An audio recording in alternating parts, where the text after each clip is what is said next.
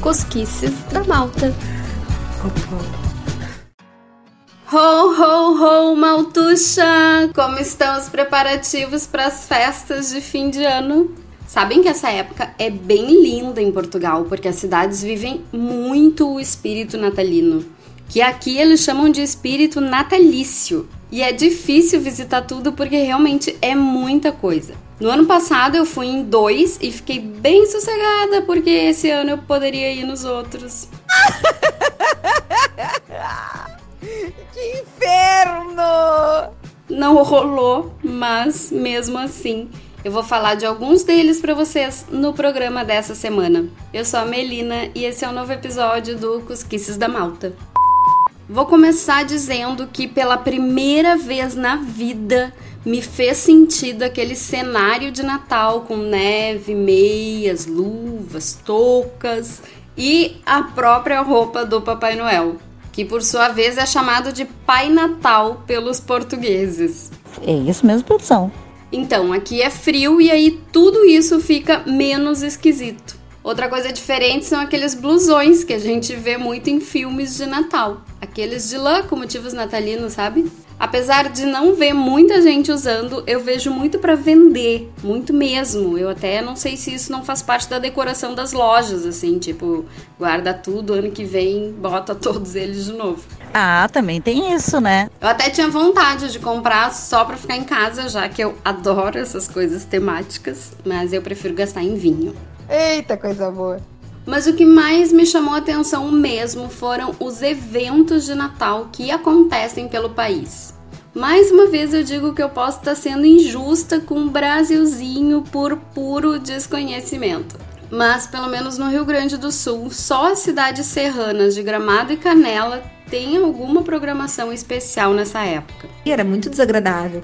Já em Portugal são muitas as festas em muitas cidades, de parque temático a um presépio vivo com centenas de figurantes. Bom disso! Cola o ouvidinho aqui que eu vou contar mais sobre eles. Um deles é o Perlim, que acontece em Santa Maria da Feira, mesma cidade da viagem medieval, aquela de que eu já falei aqui no Cusquices. O Perlim é um dos parques temáticos de Natal mais populares do país.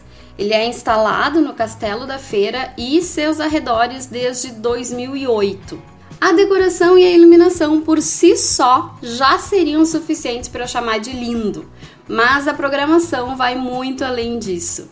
Ok, é mais voltada para crianças, mas pessoas assim como eu, com uma maturidade um tantinho duvidosa, também podem gostar. Ai, Mê, para que eu também quero!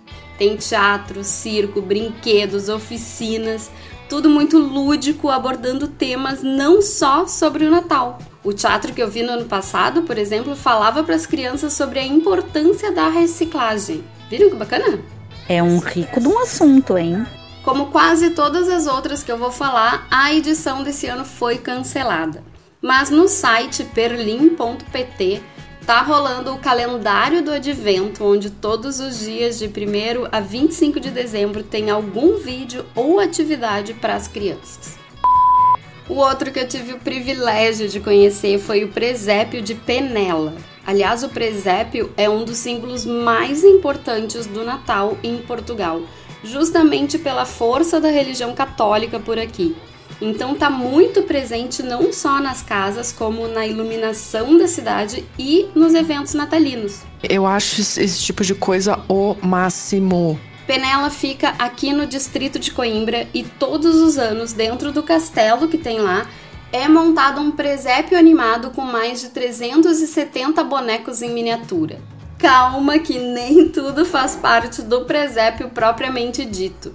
Na verdade, é reconstruída a época em que Jesus nasceu, mostrando diversas profissões, construções, estilo de vida e todas essas coisas.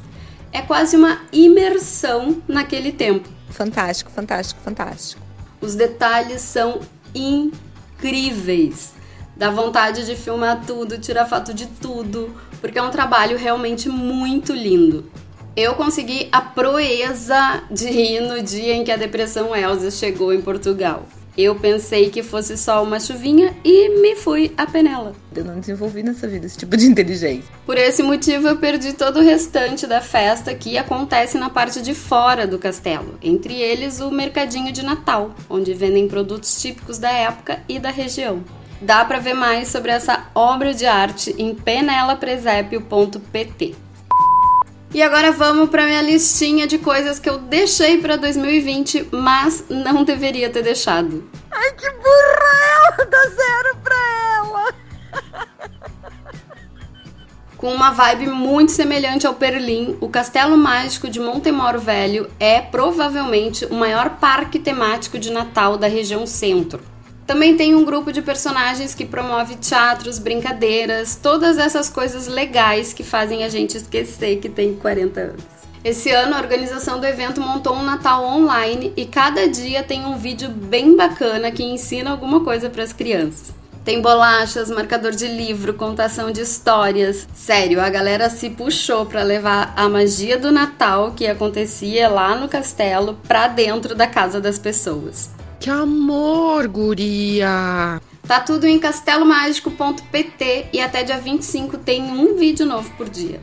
Ainda sobre parques temáticos, Deus me livre de deixar Lisboa de fora. Há quatro anos acontece o Wonderland no Parque Eduardo VII. Na verdade, o Wonderland não é bem um parque temático, mas sim um mercado de Natal com várias atrações. O objetivo mesmo é promover o comércio de artesanatos, produtos regionais, doçaria e coisas assim. Mas tudo isso divide o espaço com pista de gelo, roda gigante, carrosséis, árvore de Natal. Então seria injusto dizer que é só um espaço para compras. Pelo que eu pesquisei, não tem nenhuma programação online esse ano, então para saberem mais, só mesmo programando umas férias em Portugal no ano que vem. Quero, quero, quero, quero.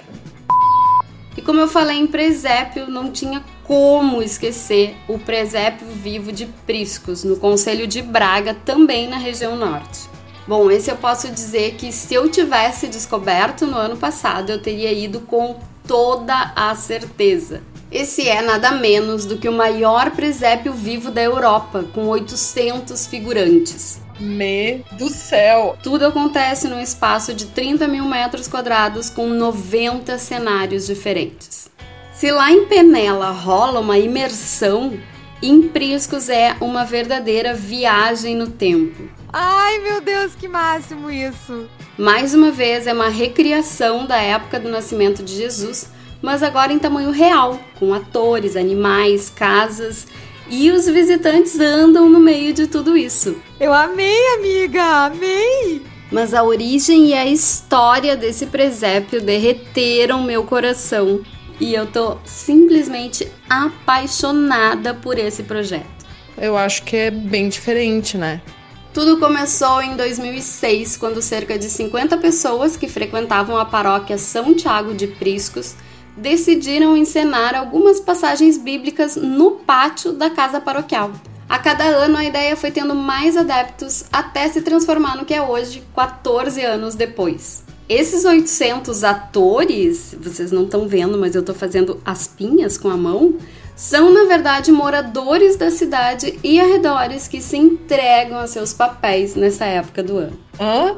É quase a freguesia toda, considerando que Priscos tem uns 1.300 habitantes. Mas ok, vai gente de fora também, claro. E é óbvio que isso não se faz de um dia para o outro, então são meses de dedicação de toda a comunidade para contar essa história tão presente para muitos de nós, mas tão desconhecida nos seus pormenores. Que coisa mais linda, né? E como se tudo isso não bastasse, há cinco anos essa preparação toda começou a contar com o trabalho de reclusos do estabelecimento prisional de Braga, em um programa de inclusão social da prefeitura com a arquidiocese. Eu fico toda arrepiada porque mais do que contar a história de Cristo é viver como ele nos ensinou. E isso é maravilhoso. Esse silêncio é porque deu uma embargadinha, tá? Diferente de todos os outros que eu falei até aqui, o presépio vivo de Priscos tem entrada gratuita. Mas eles têm uma coisa chamada entrada solidária, que é um pagamento opcional de 5 euros para ajudar a manter todo o espetáculo. Um valor até baixo, considerando tudo o que esse evento representa. Dá para ter um gostinho de tudo isso em presepiopriscos.com. Ai, olha, 2021 é bom que tu faça mesmo tudo voltar ao normal, porque eu não vejo a hora de presenciar tudo isso. É só uma questão de acreditar e persistir. Já encaminhando para o fim, preciso falar dos outros dois que estão na minha listinha e eu acho que tem que estar tá na tua também. Um é a Vila Natal em Óbidos. Bom, Óbidos é aquela cidadezinha que é linda mesmo em dia de chuva e frio. Então imaginem iluminada e decorada para o Natal. Eu lembro que no ano passado eu resolvi não ir porque é um dos destinos mais procurados por turistas nessa época aqui em Portugal. E como eu ia num fim de semana, ia estar tá atrolhado certamente. Esse ano eu sei que algumas coisas foram canceladas e outras mantidas, mas estou achando meio arriscado. Então, Óbidos vai ficar para 2021 também. Acho que tem que ser.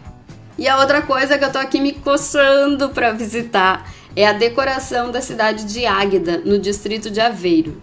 Por lá tem o maior e o menor Pai Natal do mundo pelo menos até ano passado. O maior Pai Natal está sentado num presente, tem 21 metros de altura e é iluminado por 250 mil luzes de LED. Coisa mais linda. Já o menor está no posto de turismo da cidade e dizem que tem o tamanho de um ponto final. É meio relativo, mas dá para imaginar. É. Não sei. Não? Não dá? Então tenta sim.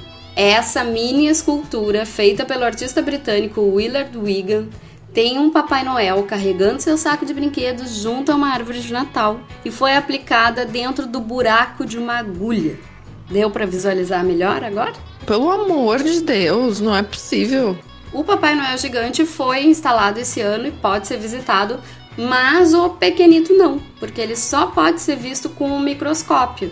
E aí não dá, né, para ficar todo mundo colocando o olho num troço desse em plena pandemia. Tão complicated. Mas fiquem sussa porque tem fotinhos disso e eu vou deixar lá no Instagram para vocês.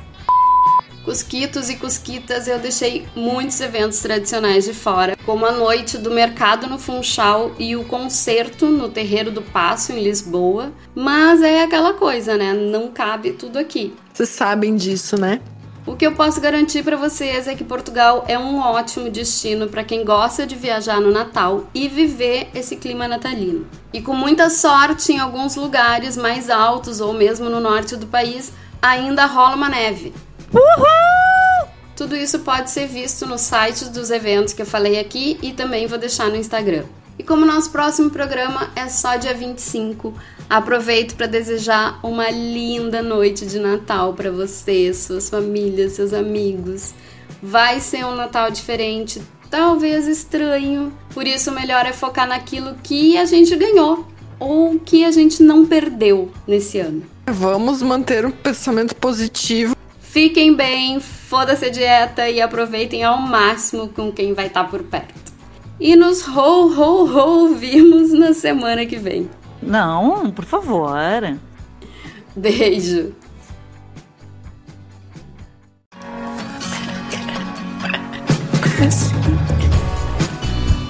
Cosquices da Malta. Opa.